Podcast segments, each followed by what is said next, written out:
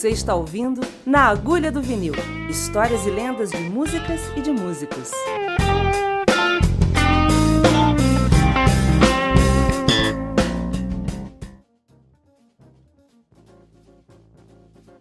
Na Agulha do Vinil, saudações escocesas.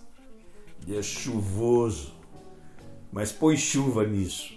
Chovendo em cântaros, tem um cântaro para cada um. Ah, coisa isso daqui. Hoje eu estou feliz. Tive uma conversa com, com o João a respeito dos podcasts que estão indo para o Brasil. Que ele ouve antes de vocês, no processo de edição e tal. E ele comentou comigo que as, essas histórias não podem morrer. E meu parceiro aqui de, de, de gravação, o Rafael Amorim, cineasta, diretor de teatro, gourmet, etc e tal, tem ouvido essas histórias assim de primeira mão, é ele quem grava esses, esses podcasts. E a sensação tem sido a mesma, as pessoas ficam bastante mexidas quando tem contato com alguma dessas histórias. Eu, sinceramente, posso garantir para vocês que várias vezes, a gente está no 15 hoje, é, tem hora que eu termino a frase com um nó na garganta. Porque algumas dessas criaturas tiveram uma importância tão grande que é indescritível. É indescritível a, a sensação de passar limpo essa história. É importante que vocês saibam também que até agora eu falei de artistas internacionais, experiências internacionais, porque para falar de alguns brasileiros a saudade é tão grande é, que eu não me sinto em condições ainda. A lista é grande a lista é muito grande. Eu fui um privilegiado de conhecer alguns dos maiores músicos da história do Brasil em formação. E por causa dessa relação com eles, eu aprendi muito. Minha temporada no clã foi muito, muito sadia. Um dos meus amigos mais queridos dessa época, o André Gerais Sati. Dia que eu for falar do André, eu vou passar metade do podcast rindo, outra metade chorando. Porque faz muita falta. O personagem de hoje chama-se Pet Martino. Eu compro Guitar Player desde que eu me conheço por gente. A primeira que eu comprei foi em outubro de 76 ou setembro de 76 outubro de 76, com Django na capa.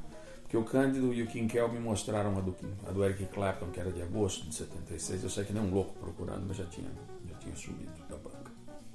Vim arrumar 20 anos depois. Não tanto, mas uns 3, 4 anos depois. E a Guitar Player me ensinou muito. Antes do Pat Metheny ser capa da junho de 1970 e 8. 77, 78, 78, 77. Antes dele ser capa, o André Gerais Sá já tinha falado para mim, ó. Além do McLaughlin, que é meu ídolo maior, Beck Martino é o cara. Foi, juro. É. Vai ouvir, tenta achar. Aí tinha saído no Brasil pela Warner. Um, o Starbright. E eu comprei, era nacional, não era um disco caro, eu comprei, ouvi, e eu vou ser honesto com vocês, eu não entendi nada. Aí, quando a Guitar Player saiu um ano depois, e eu li sobre ele, ele com uma guitarra estranha, uma L5 sólida, eu cheguei a ver alguém vendendo essa guitarra pesada, para cá, eu não entendi nada. Mas tinha aquela coisa, ele era o ídolo do meu, de um dos meus gurus musicais. O André sempre apontou um caminho para mim. Então fiquei atento a ele. Quando cheguei em Los Angeles, anos depois, em junho de 1980, na primeira tarde conversando com o Pat Hicks, tarde nada, nem, nem almoço, era 11 horas da manhã, não tinha hotel, foi direto para a escola. E aí o Pat me recebeu, conversou comigo, uma história interessantíssima, com o Ron Ashley, já logo no primeiro momento, na chegada. Eu já cheguei tocando, né? não tive nem tempo de tomar banho e ir para a escola, direto do avião, direto para tocar com, com o povo. E o Pat, o Pat Hicks, diretor, dono da escola, falou para mim: olha, você vai dar muita sorte porque você vai pegar dois grandes caras. Você vai pegar o Robin Ford, não sei se você já ouviu falar, eu falei, pô, lógico, tocou com o George Harrison, gravou com a Johnny Mitchell. Eu falei assim: então, tá, vai ser o professor de vocês, vai dar uma força na questão de blues. Eu falei, vou me dar bem. E o outro é o Pat Martino. Aí eu gelei, né, cara? Pat Martino, eu falei, nossa, eu vou estudar com o Pat Martino. Que coisa absurda. Como eu só ia entrar em agosto e eu cheguei lá em junho, eu tinha por hábito de todos os dias da escola e sentar com, com quem tivesse livre, trocar ideia, aluno, professor, tocar alguma coisa. Já logo de cara, dois, dois dois caras da Carolina do Norte, né? o Mark e o, o, o Mark e o, e o, Greg Westall já me abraçaram, já me adotaram, já me levavam para cima e para baixo, já eles iriam se graduar seis meses na minha frente. Né? Então eu chegava cedo na escola, nove horas, nove e pouco, não tinha horário para cumprir, mas era comum. E a escola tinha uma escadaria, assim, nesse prédio velho, o 6776 da Hollywood Boulevard, do lado do Wax Museum, né, Museu de Imagens de Cera.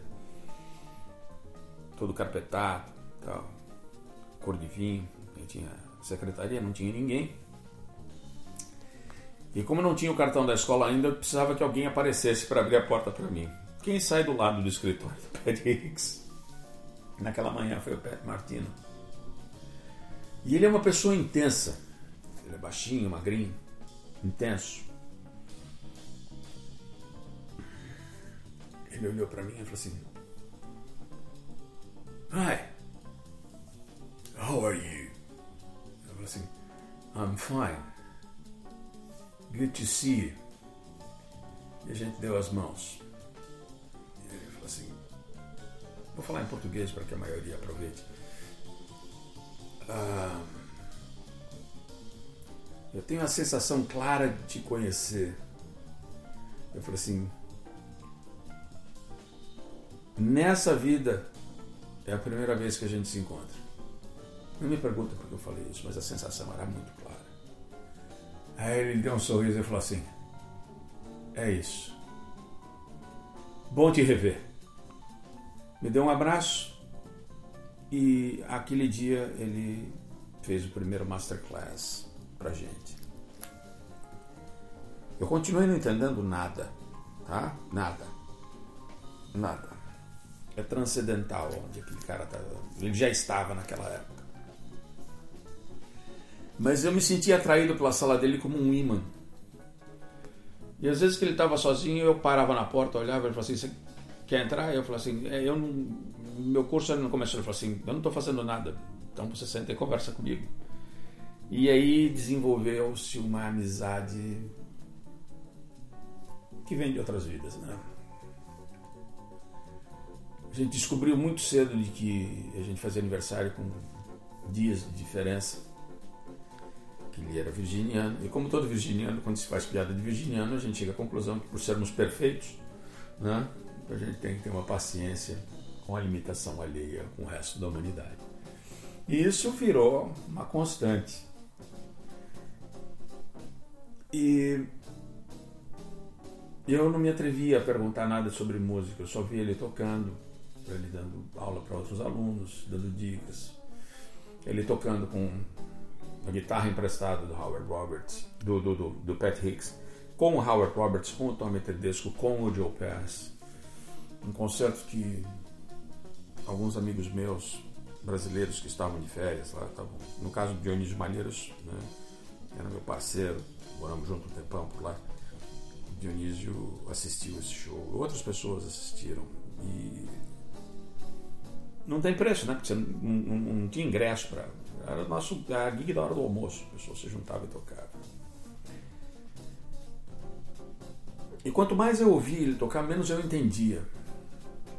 Então, o dia que ele me deu a guitarra dele para ver, e a ação era altíssima, a corda era pesada. E foi a única vez que eu vi essa guitarra. Depois ele passou a usar um violão Adamas. Um Dalvation de nylon. Ele só tocava com aquele violão. Ele nos dava aula com aquele violão. Quando eu comecei a estudar com ele, quando eu, em agosto eu comecei a ter aula, eu deveria ter acesso a ele só a partir do terceiro mês, mas dada a proximidade eu ia encher o saco dele todo dia. Todo dia ele me mostrava alguma ideia, algum conceito, é, como, ou seja, o que veio a se transformar é, na base de todos os livros que ele escreveu, a geometria da guitarra, a transformação de acordes dominantes, de, de acordes diminutos em dominantes, de tríades aumentadas em, em tríades em acordes diferentes. Tudo isso que vai ser explicado nos cursos e tudo mais, eu aprendi direto dele. Toda construção linear com a intenção menor, que até hoje eu estudo, fragmentei todas essas ideias para poder caber dentro da minha linguagem, porque nessa vida vai ser difícil arrumar uma técnica no nível da dele. Tudo isso que aconteceu, é, eu vi florescer direto da pessoa. A energia veio direto para mim.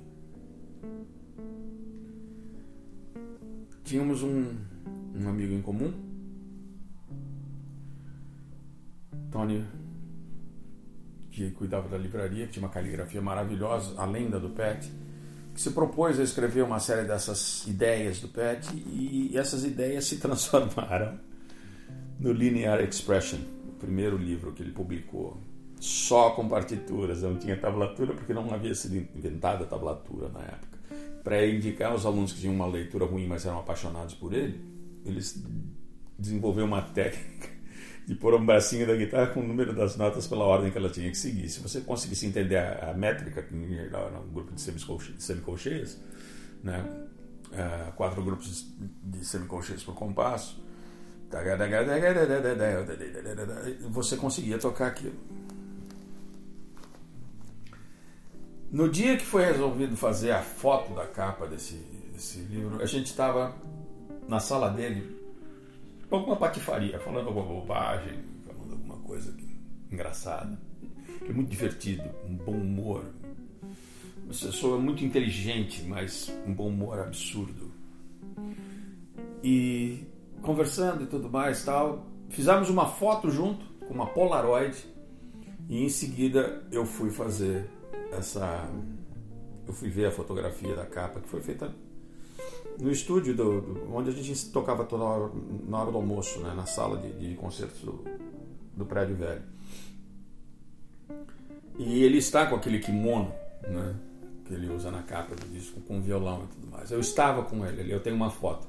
Eu vou mandar isso pro, pro João colocar isso no, no, no site do podcast. Essa é uma das muitas historinhas com ele. Quando eu consegui atingir um grau, com auxílio dele e do Les Wiles, que me ensinou uma técnica de estudo, falou assim: Eu não quero que você se preocupe com, com, com, a musicalidade agora, eu quero só que você desenvolva a destreza de tocar em alta velocidade, tocar com mais fluência. Você vai tocar semicolcheias, com o metrônomo a 80, você vai tocar uma hora sem parar. Daqui uma semana você vai aumentar para 84. Daqui uma semana você vai aumentar para 88 eu me lembro que eu fiz isso até chegar a 108 batidas por minuto, tocando escala cromática ou alguma escala diatônica que eu soubesse na época, qualquer os modos ou qualquer coisa. E isso começou a me dar destreza de tocar as frases que o Pet estava me propondo, as coisas que o Joe Diori estava me propondo, que eu precisava agregar Porque a parte de, de blues, rock, eu tinha técnica para tocar, eu não tinha dificuldade de, de, executar absolutamente nada. Mas, gente, o cacuete jazzístico, para quem não cresceu ouvindo isso, minha, minha formação, vocês estão cansados de saber essa altura do campeonato, eu cresci ouvindo Clapton, uh, ouvindo Jeff Beck, ouvindo progressivo, ouvindo uh, algumas coisas, acho que eu nunca mencionei isso, mas eu gostava muito de, de, de James Taylor, Linda Ronstadt, Carrie Simon, essa coisa meio country rock, pop rock daquela época. Eu queria muito ser músico de estúdio naquela, naquela linguagem. Então aquilo estava meio debaixo do dedo. Estava bastante desenvolvido, tinha uma fluência legal. Mas essa coisa de tocar um, um standard, de tocar com, com essa. o sotaque rítmico, isso é muito difícil, né?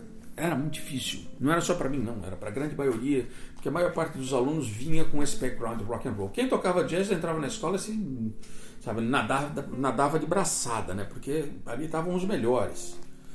Um dia você tomava café com o Joe Pass, outro dia com o Les Wise, outro com o Joe Diori, outro dia com Howard Roberts, você levava para almoçar.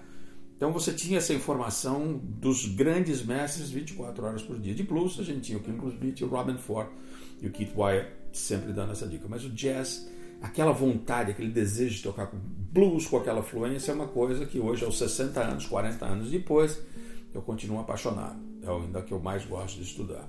Aliás, antes de gravar o podcast, eu passei a tarde estudando isso. Nesse período eu consegui achar alguns discos, alguns amigos meus gravaram uns cassetes para mim e eu ouvi o Pat Martino live da década de 70. A ficha caiu. Ali eu entendi o Pat. Logo em seguida eu achei o vinil do We'll Be Together Again e enlouqueci. Enlouqueci porque não existe um disco mais bonito, mais generoso de música, uma coisa assim tão espetacular, cara, mas é tão espetacular aqui. É o piano do Gil Goldenstein, uh, Gil Goldenstein no caso, uh, e Pat tocando. Um timbre de guitarra que me assombra até hoje.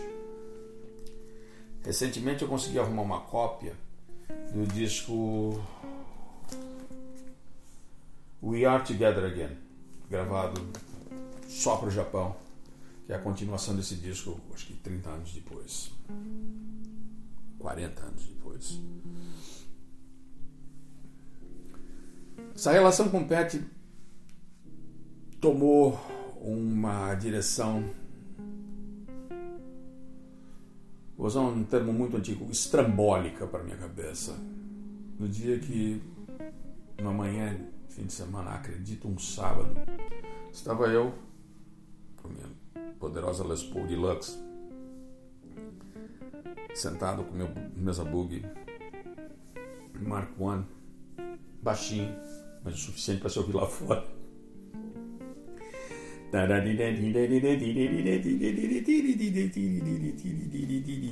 Eu ouço o interfone. Andre, what are you doing? Hey, Pat, I'm practicing. Praticando aqui, estou estudando. Um, you're coming with me. Você está vindo comigo agora. Eu estou indo pescar. Eu não saio para pescar. Mas eu não como peixe, não sei pescar. Posso enjoar. Não, não importa. Eu fui. Uma bermuda, desci fui com ele. Fomos até a marina, saímos num barco. Vimos alguns amigos dele, conversamos, interagimos, não falamos sobre música. Voltamos para casa, foi uma tarde super agradável. Fim de primavera, começo de verão. Voltei para casa, banho e.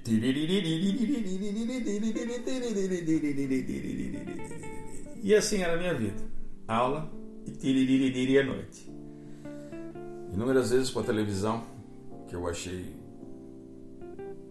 jogada fora, televisão branca e preta, não tive a menor dúvida. Metia lá na minha casa, ligava a televisão, assistia em branco e preto e. O dia inteiro estudando semicolcheia, uma hora por dia, mais as coisas da escola.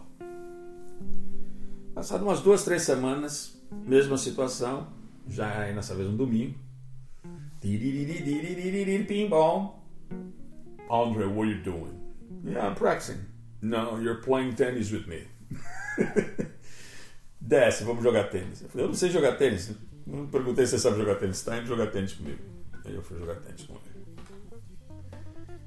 Fiquei vendo eles jogarem tênis. Ele, a namorada dele na época, mais uns amigos, uns casais, um clube muito bonito.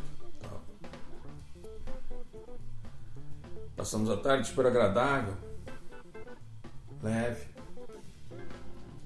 Voltei para casa, banho. No dia seguinte encontro com ele. Ele me viu tocando uma coisa que ele tinha pedido para eu fazer. Está ficando bom, está ficando bom. Você já entendeu por que é que eu por que, que eu paro na sua casa nos fins de semana e toco a campainha e faço você ir com a gente pescar, jogar tênis? Gentileza. Se não, muito mais do que isso. Eu enxergo em você alguém que tenha algo a dizer. E se você tem de algo, se você tem um potencial de ter algo a dizer, você precisa vivenciar coisas para contar para as pessoas. Um garoto saído do Brasil que se tranca num quarto em Hollywood e toca guitarra 24 horas por dia fica estudando semicolcheia, quando sair desse quarto e voltar para o Brasil para contar uma história, vai falar, pensar e agir como um grupo de semicolcheias, com um metrônomo tocando. E isso não é música, isso não é vida. Você precisa socializar com as pessoas, você precisa sair com os teus outros alunos, você precisa beber, você precisa namorar, você precisa ter uma vida social observar a cultura americana, a sociedade americana, ver como nós nos desenvolvemos, como nós interagimos, para que quando você chegar no Brasil, para quando você for para onde você for da sua vida, você tenha contigo essa bagagem, essa percepção de ter crescido e ter passado esse momento da sua vida de aprendizagem, convivendo socialmente e aprendendo o que faz com que as pessoas sejam músicos, ou sejam cientistas, dentistas, servidores de, de, de sorvete na, na loja de sorvete aqui na esquina.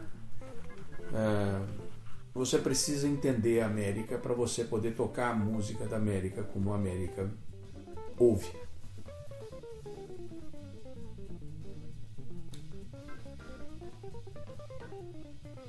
O impacto disso dura até hoje.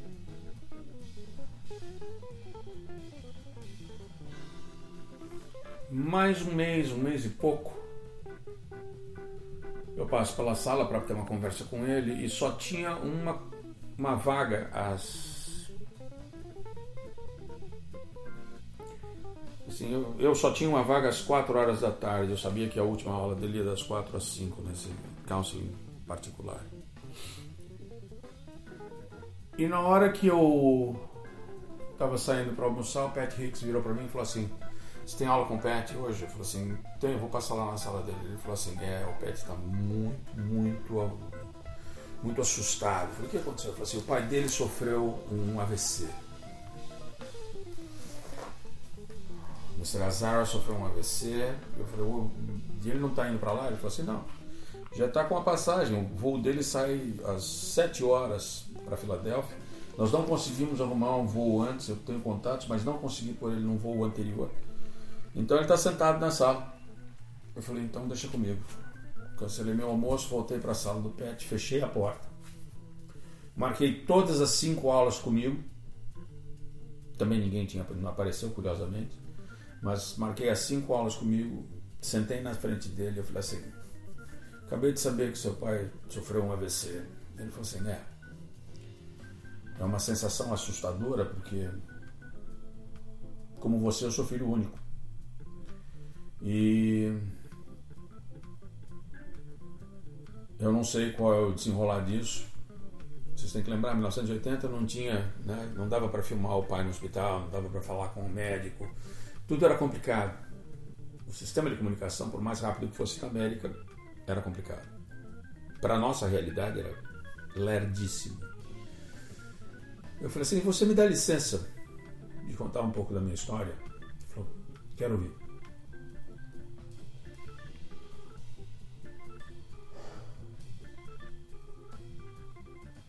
Aí eu abri o coração. Contei que o projeto de vida que eu tinha com meu pai era de vir para a América em 79, provavelmente, um ano antes do que eu estava lá. Mas que infelizmente ele tinha saído de casa para fazer um check-up no dia do meu aniversário. Eu tinha aula no clã. No dia seguinte ele falou: Olha, Amanhã, 4 horas, aqui. Eu falei, mas eu tenho aula às 4 horas, eu posso te buscar mais tarde? Falou assim, amanhã, 4 horas aqui, porque eu não estou afim de ficar nesse hospital. Ah, só vou fazer esse check-up, durmo aqui hoje, amanhã, 4 horas, estou liberado, você me pega. Claro, com certeza. É, existia um respeito hierárquico e admiração por ele muito grande. Todo ano meu pai, na véspera do meu aniversário, escreveu uma carta para mim, que era como se fosse um mapa de conduta, de objetivos, de expectativas que ele tinha para comigo e de coisas que eu tinha cumprido do ano anterior, que tinham deixado ele bastante satisfeito e tudo mais. Nessa altura eu já tinha entrado na faculdade, eu tinha prestado Mackenzie, entrei em terceiro, prestado faculdade de música, entrei em segunda, óbvio que eu fui fazer música, em vez de fazer literatura, letras do Mackenzie, que era outra coisa que eu queria fazer. Eu sei que naquele dia dessa correria essa carta não veio. Tudo isso eu estou contando para o Pet, como eu estou contando para vocês agora. E às quatro e meia, não, às sete horas, o médico me chamou no hospital e falou assim: preciso ter uma conversa com você, passa por aqui. Eu passei no hospital, tipo, Liberar o velho mais cedo. Porque dias antes meu pai estava subindo no telhado para trocar telha. A gente tinha acabado de mudar pra, da casa de Santa Cecília para a casa da, das Perdizes, da Pompeia. Né? Estava dirigindo, sentia umas dores no peito, mas nada de outro mundo. Quando eu cheguei lá, ele falou assim: Olha, seu pai está com câncer. E eu falei: É grave. Ele falou assim: Muito grave. E me mostrou a chapa e tinha uma mancha escura. Né? Essa uma mancha clara do lado direito do pulmão. Ou uma mancha escura, uma mancha escura do lado direito do pulmão. Falei, nossa, já tomou o pulmão inteiro? Ele falou assim, não, filho. Essa é a parte boa. Teu pai tem um câncer um pulmão e meio.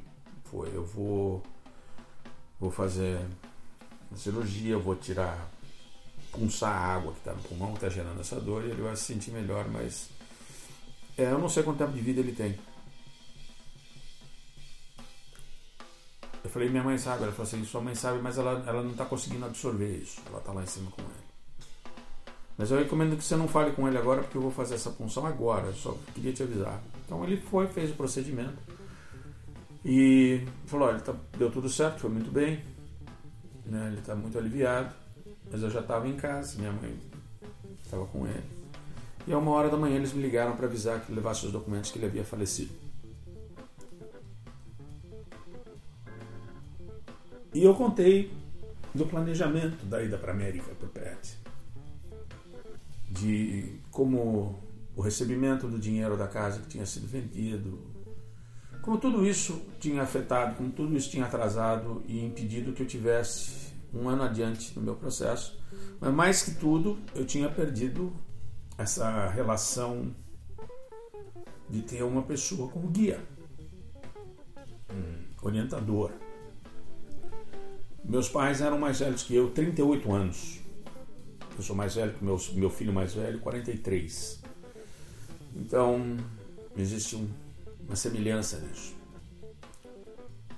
E expliquei que a adaptação foi absurda.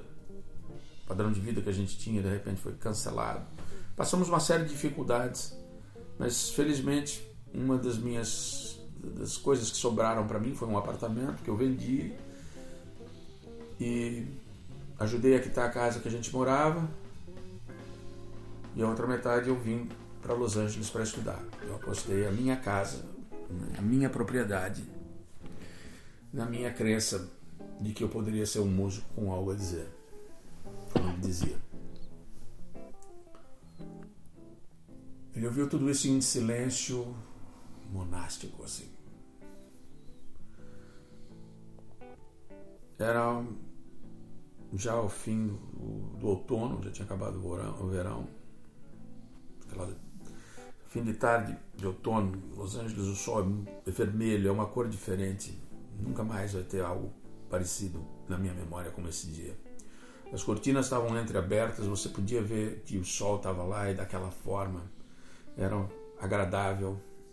Ele virou para mim e falou: Passa a chave na porta. Passa a chave falou assim: O que você me contou me deu vontade de, de tocar. Ele pegou o violão dele e começou tocando Três Ratos Cegos. Three Blind Mice. Single notes.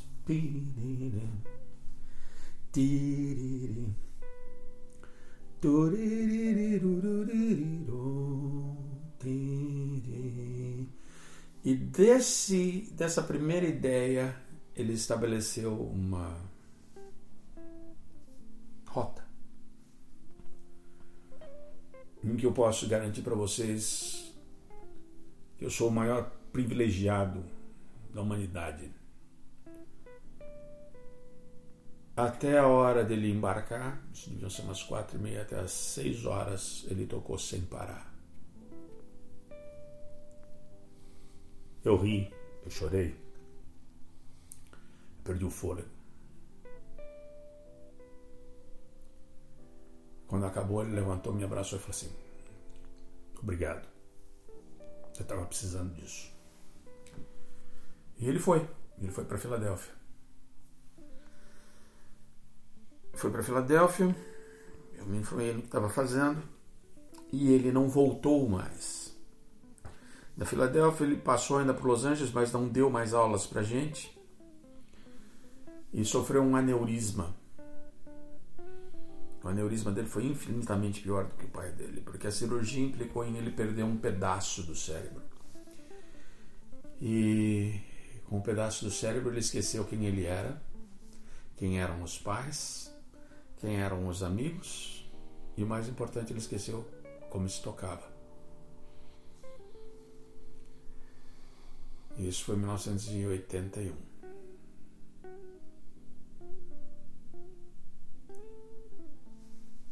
Eu estava muito ocupado com a minha vida para me preocupar com o Bert nesse momento, mas eu seguia tudo o que estava acontecendo, soube que ele se recuperou. E como eu contei no podcast passado, o Joey Barron, que era um dos professores que tocava com a gente na escola, eu conheci ele em Nova o revi em Nova York em 83, numa gig do John Scofield com o Abercrombie, que o Abercrombie tinha me conhecido de manhã, me convidou para assistir me convidou e eu paguei, tá? Não, é, não virei amigo do cara, ele me deu ingresso grátis à noite, mas cruzei com, com o Joey, fizemos uma festa, nos revistos, ele me apresentou o Scofield, o Mark Johnson, e trocamos telefone. Passou. Passaram-se alguns anos, eu fiquei sabendo que o Pet tinha começado a tocar pelas revistas. Nesse período eu comecei a frequentar Nova York bastante, Miami, Nova York bastante. Eu ia quase que quatro, cinco vezes por ano. Questão de trabalho. E um dia o Joey veio no festival de 85 né, com Todd Stillman. Reforçamos essa relação e em 87 ele me liga. Do nada, assim. André, tem uma notícia para você que você vai enlouquecer. Eu falei, o que, que é? Eu vou gravar um disco ao vivo com o Pet Martino. Eu falei, o quê? Eu falei assim, é. Ele voltou, cara. Eu, Steve Laspina. A gente vai tocar com ele em Nova York. Tô deixando dois ingressos para você, se vira. Eu queria levar o Gerais Sati comigo, mas o Gerais Sati estava ocupado, não ia, não foi. Então fui eu e o Alexandre Fontanetti assistir esse show. Eu assisti a gravação do Pat Martino Live, uh, The Return. E quando acabou o show, ele estava sentadinho na parte de, do outro lado do pub. Né? Era uma casa de shows, mas tinha um pub, tinha um café do lado, ao lado. O Joe me trouxe pelo braço e falou assim: Pat, lembra o teu aluno que eu falei? Eu falei assim: sim, sim, sim. Ele veio do Brasil para te ver. O André Cristóvão. E te contar, ele está tocando legal. Estou sabendo as coisas que ele anda fazendo pelo Brasil, por aqui. Peto me pegou pela mão, sentou, me sentou na mesa, me pegou na mão, olhou no meu olho e falou assim: Me perdoa. Eu não lembro de nada.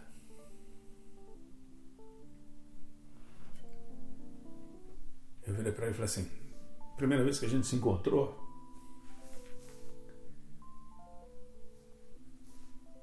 a gente se cumprimentou, você falou assim: Eu tenho uma sensação muito estranha de que eu já te conheço. Eu falei assim: Hoje é a primeira vez dessa vida. Foram muitas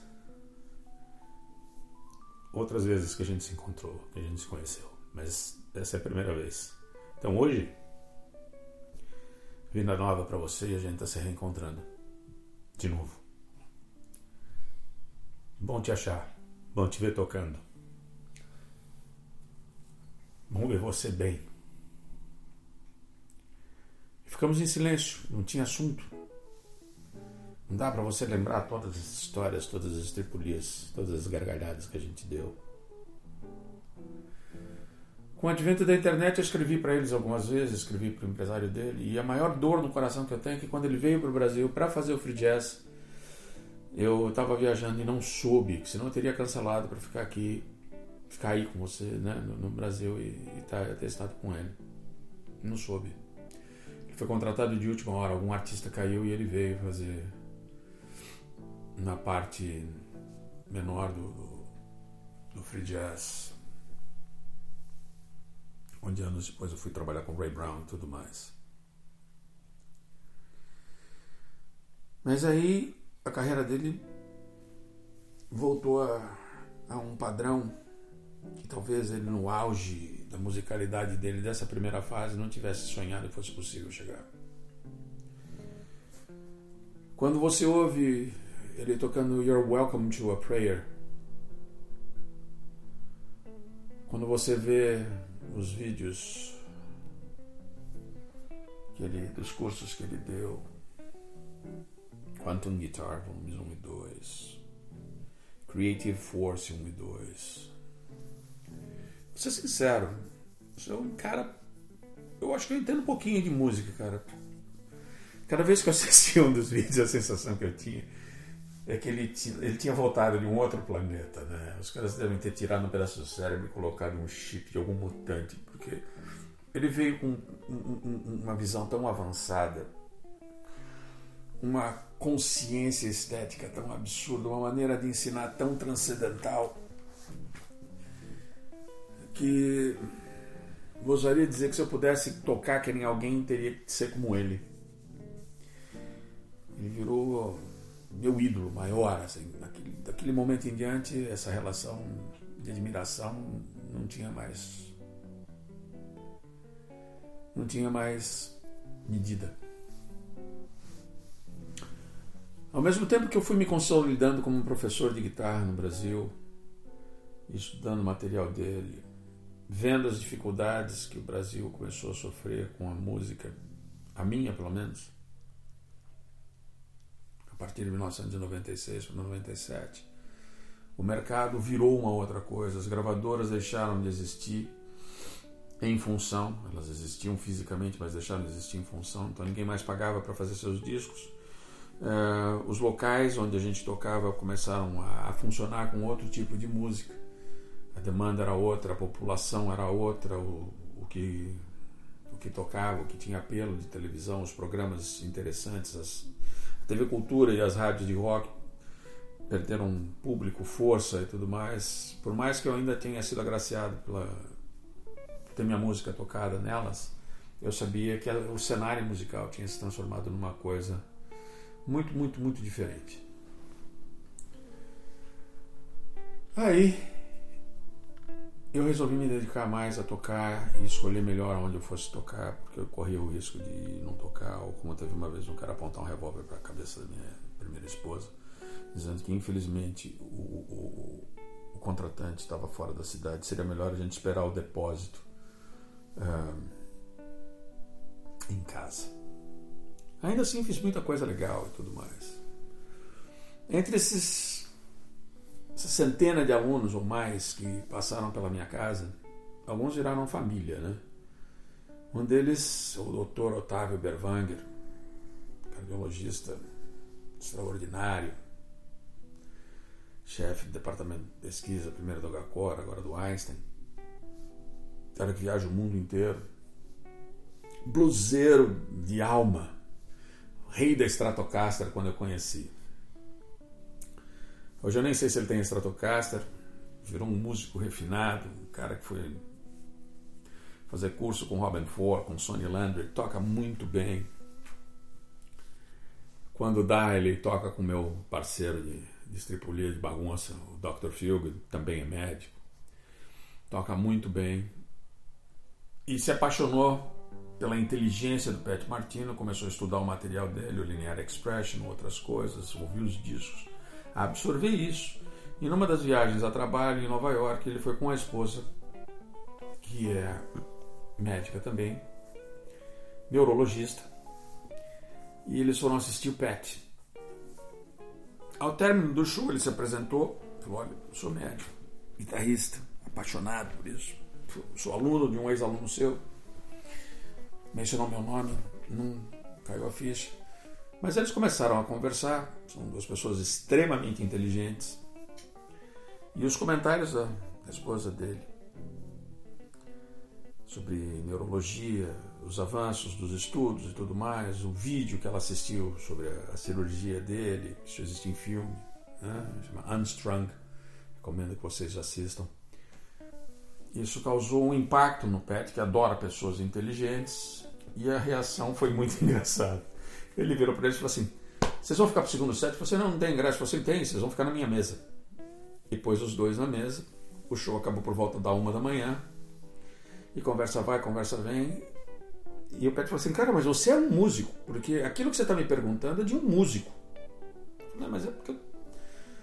Teu aluno é um excelente professor. Eu falei, puxa vida.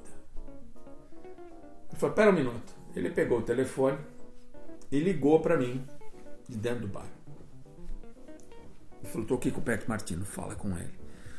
No dia seguinte, era 24 de agosto, no dia 25 de agosto era aniversário do Pet. Eu falei assim, a primeira coisa que eu tenho que lhe falar é que eu sei que amanhã é seu aniversário, então feliz aniversário. O meu é daqui quatro dias. E eu preciso te dizer uma coisa. Nós éramos muito próximos quando a gente era quando eu era aluno do JIT, no ano que você deu aula, nos oito, nove meses que você deu aula. Eu saía com você para cima e para baixo, você de uma certa maneira me escolheu como pupilo, não pelo meu talento musical, mas mais pela pela minha disposição de entender o lado estético de como você olhava para a vida e como você agregava elementos de outras coisas para a tua maneira de tocar, e isso influenciou muito a minha vida. Hoje, é, eu já tinha me divorciado. Assim, hoje eu moro num apartamento de quase meio milhão de, de dólares. Eu tenho dois filhos na escola. Eu tenho uma carreira consolidada com dois, com seis CDs, não sei quantos discos que eu gravei com outras pessoas. É, e eu nunca tive a chance de dizer obrigado para você. Ele ouviu tudo aquilo em silêncio e falou assim: Não tenho que agradecer. mérito é seu, o esforço todo é seu, a gente só serve como um parâmetro, como um guia, né? como os meus mestres foram para mim, como os meus, as minhas influências foram para mim. Me sinto muito honrado, muito feliz de ter podido te ajudar. Passou o telefone para Otávio. O Otávio falou: olha, daqui a pouco eu te ligo. E desligou o telefone. Uma hora depois, o Otávio liga para mim, da rua. Ele falou: eu não consigo dormir, eu não consigo falar. Eu estou em estado de euforia absurda, porque eu nunca vi tanta música na minha frente, eu nunca vi ninguém tocar tanto. E quando acabou, quando você acabou de falar para ele, a Júlia pegou alguma foto nossa no meu celular e mostrou a gente junto. Ele olhou para a foto, deu um sorriso e disse o seguinte: assim, oh, André, this is one heavy cat. Que é uma expressão dele, que cresceu no Harlem, com 15 anos de idade, era músico profissional no Harlem com os negros. A heavy cat é um cara da pesada, e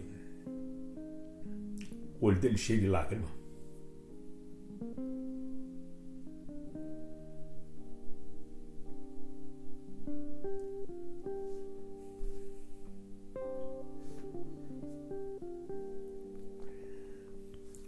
Voltei a existir na cabeça dele. Algumas das histórias voltaram. E eu não vejo a hora de poder sentar e conversar com ele. Não vejo a hora de poder pegar um avião e passar um uma semana onde quer que ele esteja, para absorver, para pegar um, um pouco mais dessa dessa reconstrução de como ele passou. Porque livros eu li todos, vídeos eu vi todos, shows eu tenho todos, discos eu tenho todos. Esse é um podcast que eu não vou poder chegar para vocês e falar assim: olha, ouça essa música ou aquela. Also Pat Bettini live, also Pat Martino live, also Pat Martino will be together again. Ouça tributo que ele fez ao Wes Montgomery. Ouça We Are Together Again. Ouça os discos novos, tem um ao vivo espetacular, né? live at Blue Alley, chamado Undeniable. Mais do que qualquer música, ouça esse ser humano que é um artista, mas extremamente acima da média, extremamente acima dos músicos, porque ele é um artista, ele é arte em forma de gente. É uma pessoa que tem um conhecimento de matemática tão profundo quanto ele tem de, de beisebol. E algumas das triangulações e das ideias que ele tem de música vêm a ver do sistema de, de observação dele do beisebol. Me lembro dele ter recomendado que eu tivesse em casa um quadro do velho guitarrista de Picasso, porque aquela, aquela estrutura era blues o suficiente para me guiar o resto da vida. Eu tive durante muitos anos, mas dei esse quadro de presente para o Pedro Marim, meu engenheiro de som durante muitos anos. João Mão Novo.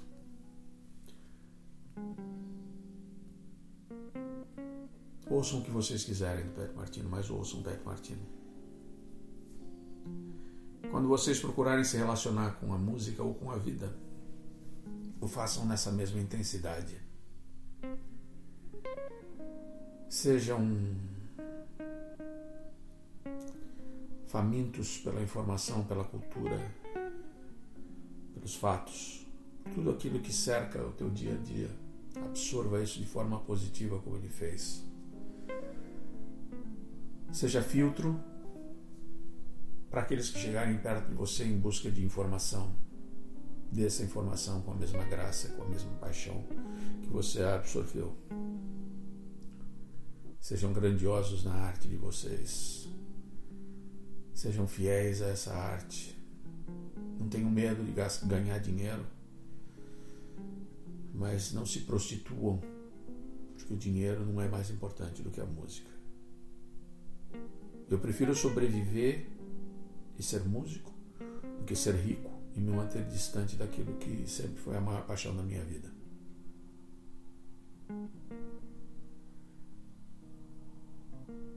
Pat Martino. We are together again. Saudações. Até a próxima.